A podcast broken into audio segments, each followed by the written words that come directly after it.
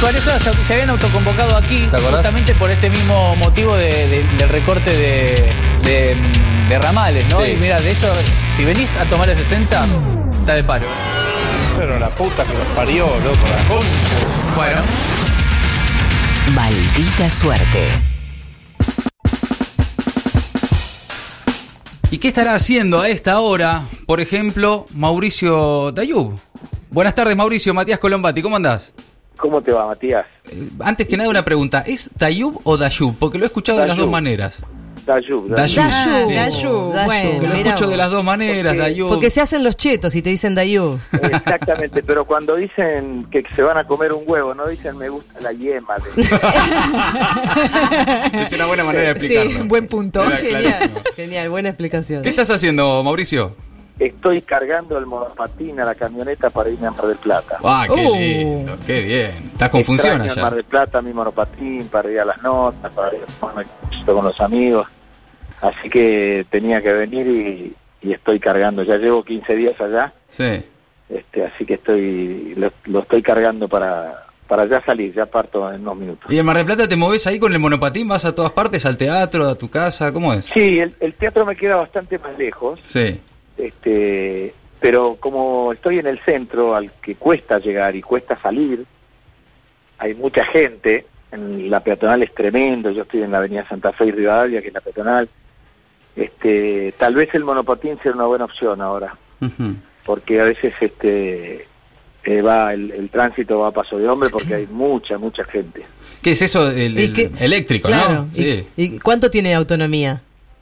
y más o menos te diría que andando más de una hora Ah, bastante. bueno. Ah, es bastante, sí, es un, es un Max U, que es una muy buena marca. Ajá. Este, tenía uno con menos autonomía, pero son una maravilla, la verdad que son para... Yo lo uso mucho en Palermo, que también tiene problemas de tránsito, que Sí, no hay claro. donde estacionar. Yo tengo mis cosas a, mu- a muy pocas cuadras en, en general y, y estar con el auto es complicado. Pero ¿cómo te surgió esto? ¿Cuando empezaron a verse en la ciudad o ya era un... un- No, mira, yo hice un viaje hace como... Es Pedro de. Mendoza, es el adelantado. se me rieron, se me rieron mucho, mi mujer, la amiga de mi mujer donde habíamos ido a parar, yo le pedía en ese momento que me, que me chequeara ella un, un buen lugar para monopatines para adultos y se reían. Bueno, para un espectáculo, le decía yo. Quiero poner en un espectáculo un personaje que entra con el monopatín. este, hasta que apareció Amazon, que tenía venta de todas cosas, Sí. este y, y tuve mala suerte, lo encargué, yo estu- estaba por ocho días afuera y no llegó dentro de los ocho días Uh, y tuve que cancelar la venta, porque me habían prometido que llegaba en seis días y no cumplió. Sí. Así que este como no habían cumplido ellos, lo pude cancelar sin problema, pero me tuve que venir sin comprarlo. Al año siguiente volví a viajar para ver si el primer día ya lo encargué y me llegó. Pero era uno de esos a pulmón. Ah, claro, claro. Le dabas no con, le dabas se con la pata. trasladar. Los que eran con motorizados, o esos, esos otros que tienen solo dos rueditas y son para, para hacer equilibrio arriba, sin manubrio, sin volante, sin nada, no los permitían pasar por por Sí. eh, la cinta, no, Claro, no claro. dejaban embarcar con eso, tenías que dejarlo en el aeropuerto. este, después se abrió todo esto de la importación, después empezaron a aparecer acá, y yo también después de eso tuve un hijo que tenía su monopatín, y me decía, vamos a la Plaza Serrano. Y yo iba con el mismo pulmón, pero después volví y me tenía que ir a hacer toc toc. Claro, llegaba sin aire. Así que ahí vino, por suerte, vino la modernidad a Buenos Aires y los empezaron a importar. Este, y me, y me compré uno de los primeros que duraba Sí. ni 20 minutos duraba la batería. Se cargaba con un cargador como el de la compu, pero era muy muy poquito lo que duraba. O sea, sos un precursor del monopatín, Mauricio. Vos sabés que yo no sé qué pasa con los planetas se han alineado. Antes Sí. a- admirábamos a otra gente, ahora me dicen que yo soy Sí. Páez Vilaró de Palermo. Yo no entiendo. marcaste tendencias. Bueno, pará, yo que soy del barrio que te veo pasar muy a menudo, eh, Ah, era un tipo que marcó tendencia ya de antes, ya con el amateur y su bicicleta, y vos sí te- eras muy bicicletero o no. Sí, la bici fue de chico, no la abandoné nunca la bici. La verdad que este cuando surgió el amateur, eh, yo empecé a ensayar con mi propia bici, pero mi propia bici estaba comprada en una bicicletería hacía mucho tiempo, pesaba como 20 kilos, los caños eran de hierro. Sí. Como yo tenía que batir el récord con algo más de 20 minutos arriba de la bicicleta haciendo equilibrio este, en, el, en el entrenador, eh, no me daba el aire para hablar, para hacer el monólogo. Y el, el director, me acuerdo, Luis Romero, decía, no, te vas a tener que bajar y vas a tener que hablar y después volver a subir. no, no, le digo, no puedo. Pero no me daba el aire. Me dice, pero no ves que no se te escucha nada, no, no tenés aire. Y es verdad que no me daba el aire. Claro. Pero un día, este, buscando el, el- los rodillos con los que lo podía hacer, eh, con los que podía batir el récord de una manera visualmente mucho mejor, porque no era la bici que tenía Claro. eh, esas patas fijas Mm. que hacen que gire una sola rueda, Sí. sino que eran unos rodillos que no se veían desde la platea, Claro. estaba incrustado en el escenario y parecía que la bici andaba en el aire, digamos, estaba en la ruta.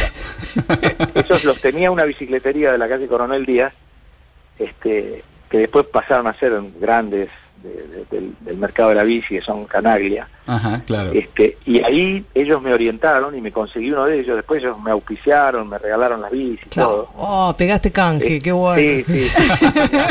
Qué clave, claro. una relación muy linda armamos. Este, vinieron al estreno de la película. Yo hacía promociones con promotoras en bicicleta, todo con, con las bicis regaladas por ellos porque estaban encantados de que el amateur promocionara un elemento que no en ese momento no se usaba tanto, la verdad es Ujú. que no se usaba tanto. Mauricio, la bicisenda y todo lo demás. sí, hablando de, de equilibrios y demás, bueno, ya eh, estrenaste El Equilibrista en, en Mar del Plata. ¿Cómo, ¿Cómo arrancó la temporada? ¿Qué estás viendo por estos primeros días? Hay una esperanza enorme. Ah, mirá. Te digo que diciembre fue un mes que no sabíamos si estábamos en, en Broadway o en Mar del Plata. Ajá. El lanzamiento de la temporada marplatense eh, no hablaba del- de los meses que traíamos. Digamos que cuando yo empecé a hablar de ir a Mar del Plata, yo pensaba ir una vez por semana Mm, para perder menos de lo que iba a perder si venía tres o cuatro normal a hacer Ah, la temporada. claro, claro. Ah, ten- tenían miedo. Pintaba complicado. Eh, y sí, estábamos. En nuestro país hace, no sé, 2018, 2019. Sí, claro. Sí, muy No complicado. podíamos pagar los costos fijos ni de las casas. o sea, Claro, Claro. claro, claro. este pero yo no sé esa cosa argentina de los productores argentinos que en octubre ya había 10 espectáculos cerrados en noviembre había 25 y en este momento hay entre los marplatenses que, que son producciones independientes porque son muchas hay 250 espectáculos en Mar del Plata Mirá vos. es de una esperanza eh, inusitada de, de- Sí. sin, sin que hayamos podido ver ningún cambio real digamos no es una, una sensación de que la gente va a ir y que el Mm. turismo se las va a arreglar para ir a ver las propuestas este, de todo tipo que hay. Hay económicas, no tanto, comerciales, independientes, de música, de teatro, hay espectáculos de todo tipo y, y la verdad es que hay mucha gente en Mar del Plata. Sí, veíamos, ¿no? La, la ocupación está, está bastante alta en la costa, hablan de un 70, 80%, eh, y, y la gente que va a la costa va al teatro también, es casi como el plan, ¿no? En la Argentina Sí, la, la gente va al teatro sí. como un plan normal, como se va a comer afuera alguna vez. Claro, claro, sí, se, sí. tienen, se tiene entre los planes. Yo, yo digo últimamente, porque somos realmente una de las tres o cuatro potencias teatrales más grandes del mundo, Mm, sí, yo digo que el teatro se está pareciendo al fútbol. ajá. La mayoría de las familias tienen un chico que canta, que baila, que actúa, que hace stand-up, que es youtuber. Eh, se está Claro. acercando, la actuación está, está como inserta, más allá de que en la Argentina actuamos todos, a excepción de algunos buenos actores. Sí, sí, Este, sí. Todos somos un no poco tan- acto- actores. O no sí. tan buenos que son muy convocados. Sí, sí. porque no actúan mucho, hacen siempre Sí. lo mismo, pero este, pero digo, en la, en la Argentina se actúa mucho. Mm, Uno sube un ascensor con, con una persona y la- el otro actúa, aunque no sea actor, actúa. Sí, sí. Hay muchos personajes dando vueltas. Sí, sí. Sí. El que el que no tiene actúa de que está bien, el que tiene mucho actúa de que está mal, para que no le pidan. Es verdad. Sí, no, sí. Se hermanito. actúa mucho en la Argentina. Sí, sí, sí. estamos siempre, viene uno que no queremos, que no admiramos, que no... Y, y cuando se está acercando le decimos, maestro. y también así, viste, entre, entre el drama y la comedia permanentemente, ¿viste? Sí, Como- sí. Eso, eso debe ser, igual, digamos, eso nos pasa a todos, es, es- es transversal a todos los argentinos y argentinas. Pero en el, el rubro eh, conocido, gente de los medios, de actores, actrices, conductores, Mm. bueno, que, que se conocen, viste que hay como diferentes grados de conocimiento. Hay tipos que son muy, muy conocidos, otros más o menos, otros que, bueno, un poco conocidos. Cuando se juntan, cuando se ven, se cruzan por la calle, viste que hay como una cosa de incomodidad. No sé, digo, a vos te debe pasar ahí como una cosa de incomodidad. Encontrarte con alguien conocido que viene caminando de frente y vos no terminás de saber si te conoce, si vos eh, está bueno que saludarlo o no saludarlo. ¿Qué haces en esos casos? Yo soy muy saludador. Ante la duda soy muy saludador. Ante, ante la duda, saludás. Sí, Claro, está bien. Yo, yo, eh, mato todo tipo de, de- de cosas que puede- el otro pueda. Cuando la cabeza del otro empieza a decir, me parece que este que viene acá, yo ya lo saludé. Y dis- Disipo toda duda. Claro, claro. Es Eh, una forma, te juro, porque yo soy más tímido que el que viene adelante siempre. sí. Entonces a mí me, li- me libera este, decir rápidamente, no tengo nada contra vos, que soy tímido, que este, tengo esta cara de beduino que heredé de mi padre, de mi padre árabe, este, no tengo un- una bomba escondida, soy buena persona, no sé. Claro. El saludo me parece que ayuda mucho a no malinterpretar, a no pensar, a no, Eh, rompe, ¿no? Mauricio, contame, para el que todavía no fue o está por ir a Mar del Plata eh, y quiera ver el equilibrista, eh, de, de qué va? ¿De qué se trata? Mira, yo digo que el equilibrista es la historia que cada uno de nosotros podría contar si pudiera volver a ser niño. Ajá. Eh, hay algo de eso, hay, hay- es un espectáculo que yo construí buscando eh, algo que teníamos cuando éramos chicos, que tenía que ver con descubrir, con el deslumbramiento, con la sorpresa, con la ilusión. Es un espectáculo que a medida que transcurre te va haciendo decir, tengo que estar atento porque acá pasan cosas que ocurren y yo no me doy cuenta, pero está todo a la vista. Claro, claro. Porque está todo a la vista del espectador. Pero la forma en la que está construido el espectáculo te hace ver cosas que no veías y que siguen estando ahí y que te obligan a decir, pero mira qué bárbaro, yo creía que eso era tal cosa y ahora se transformó en tal y estaba ahí, yo no me di cuenta que se iba a utilizar para eso, para que signifique eso. Eh, creo que es lo, es lo atractivo que tiene el equilibrista. Yo soy al mismo tiempo eh, el actor, el personaje, Sí. el maquinista, el vestuarista, el iluminador, trabajo con todos los rubros arriba del escenario, manipulo más de 30 objetos, eh, aprendí a tocar un instrumento, a hacer equilibrio sobre la cinta casi por sobre la cabeza de los espectadores. Una Es un- serie es de un cosas riesgo, que ¿no?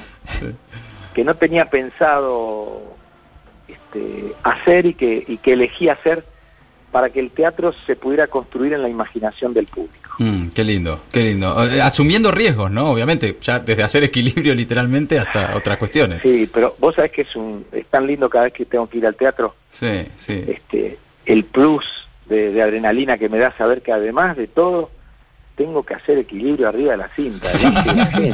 Claro. Es hermoso. Y cuando Tenés- estoy por subir, te juro que, que veo los codazos de la gente este, y, y llego a sentir que uno le dice al otro, nah, nah, nah, se va, No, no se va a subir, no. nah, se va, nah. Y ahí el aplauso es tan hermoso. Qué lindo. Y, y Qué eso lindo. pasa cada vez, ¿no? Lo que uno siente Sí. en la panza. Sí. Mira, me, me siento a- reiterativo y, y aburrido en Instagram porque tengo que publicar las- los aplausos todas las noches. Ya no sé qué ponerle a los, a los videitos porque, digo, puse uno que el, el, el Chacarerian había comprado resortes en las butacas para que cuando apenas termine el espectáculo se accionen y la gente se obliga a levantar porque se levantan todos a aplaudir. Este, y es- en todos lados es igual, ha sido igual. Tengo videos de Rosario, de Córdoba, de La Plata, este, de Buenos Aires, ahora de Mar del Plata. No sé, este espectáculo está angelado, tiene algo que le produce. Mm. ¿Vos tenés gente, una formación de, de clown o, o tuviste que aprender, digamos, estas cosas de, por ejemplo, hacer equilibrio? Yo hice talleres en su momento de clown, de acrobacia, este, quería ser mago de chico. Eh, tengo un poco de, de esa formación, así, a los ponchazos, ¿no? Sí. este, como he podido. Pero siempre pensé que el teatro desaprovechaba mucho el cuerpo, el Mm. espacio, Claro, claro. este, la transformación. A mí me, me- me atrajo mucho de ser actor la posibilidad de la transformación. Y la transformación no solo del rostro, eh, sino de, de- de todo. Arriba del escenario Mm. cualquier cosa se puede transformar. Lo que pasa que el teatro, no sé si tengo un minuto. les- Sí, claro, sí, sí, por favor.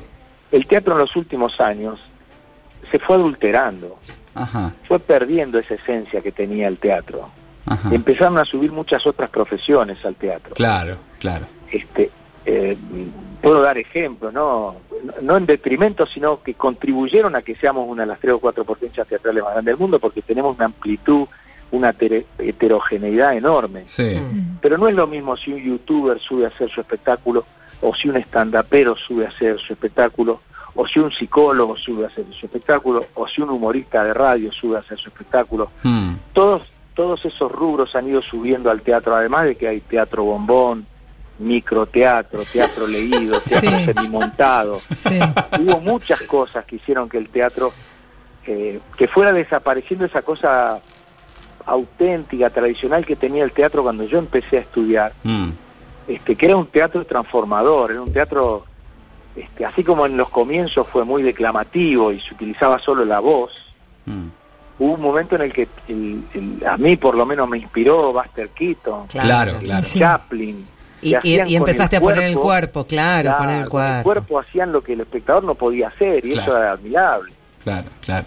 Sí, la, la- la concepción más eh, a- artística, ¿no? De, del teatro, no solamente el- o lo espectacular. completa, tal vez no dejando de lado Claro. Sí, ninguna holístico, de, las- sí. de las Claro. áreas, porque eh, lo que sube al escenario, no, si sube solo con un micrófono y una luz, se está perdiendo la escenografía, se está perdiendo la música, se está perdiendo la expresión del cuerpo, se está perdiendo... Hay un montón de cosas que se están perdiendo. Claro.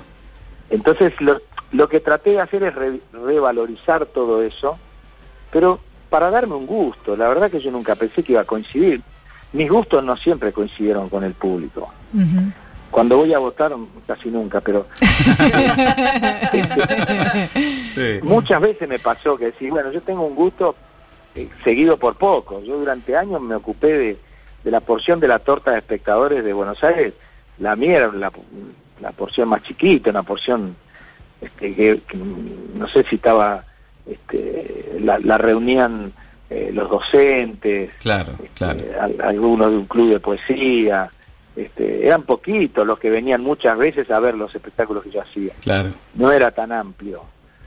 Este, esta vez quise darme un gusto porque pensé que después de Toc Toc me esperaba pararme en la parada del colectivo y dejar pasar varios fracasos hasta que Claro. viniera otro, como, como nos pasa a todos los Y actores. bueno, después de semejante, ¿no? Claro. Era difícil. Nunca me imaginé que iba a soltar una liana y me iba a agarrar de la otra y Qué las bueno. dos me llevaban Qué bueno. eh, de árbol en árbol. Bueno, me, me tocó de casualidad, no sé qué pasó, pero el- la gente coincidió conmigo. Y nos alegra mucho, Mauricio, nos alegra también la, la expectativa y la esperanza que hay en, en la costa, en Mar del Plata, en este verano. Así que el equilibrista, los que quieran ver a Mauricio Dayub con su obra en el Teatro Bristol de Mar del Plata, de miércoles a domingo a las 9 de la noche, y los martes en Buenos Aires. Y los martes en Buenos Aires en el Nacional. Sí, a partir del martes próximo ya estamos todos los martes. Bien. Mauricio, un placer, viejo, muchas gracias por tu tiempo, ¿eh? un abrazo. Gracias a ustedes. Hermosa entrevista. A- abrazo grande. abrazo grande. Mauricio Dayub, actor, estaba cargando el monopatín, la camioneta, para ir rumbo a Mar del Plata. En maldita suerte. Maldita suerte. El fin de tu siesta.